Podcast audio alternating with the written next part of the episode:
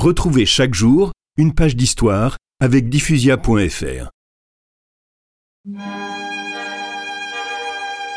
Le matin du 14 janvier 1208, Pierre de Castelnau, en provenance de Saint-Gilles, franchit le Petit Rhône en route vers la Provence quand il est assassiné d'un coup d'épieu dans le dos. Arnaud Amaury se rend immédiatement à Rome pour dénoncer Raymond VI comme l'instigateur du meurtre.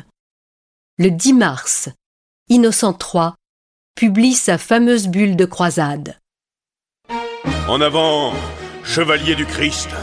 En avant, courageuse recrue de l'armée chrétienne.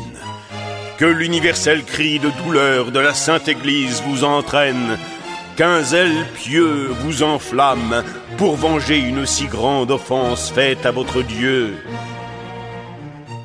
J'ordonne aux archevêques et aux évêques du pays d'Oc d'excommunier le meurtrier et ses complices proches ou lointains, de jeter sur eux l'anathème et sur leur terre l'interdit.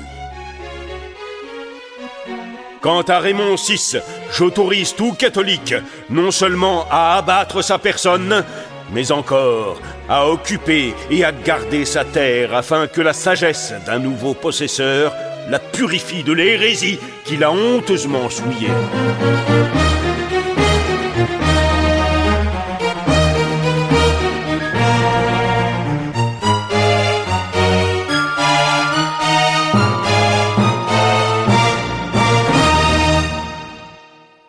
Le roi de France, Philippe Auguste, tout en essayant de maintenir son royaume à l'écart du conflit, autorise un certain nombre de ses vassaux à participer à cette croisade.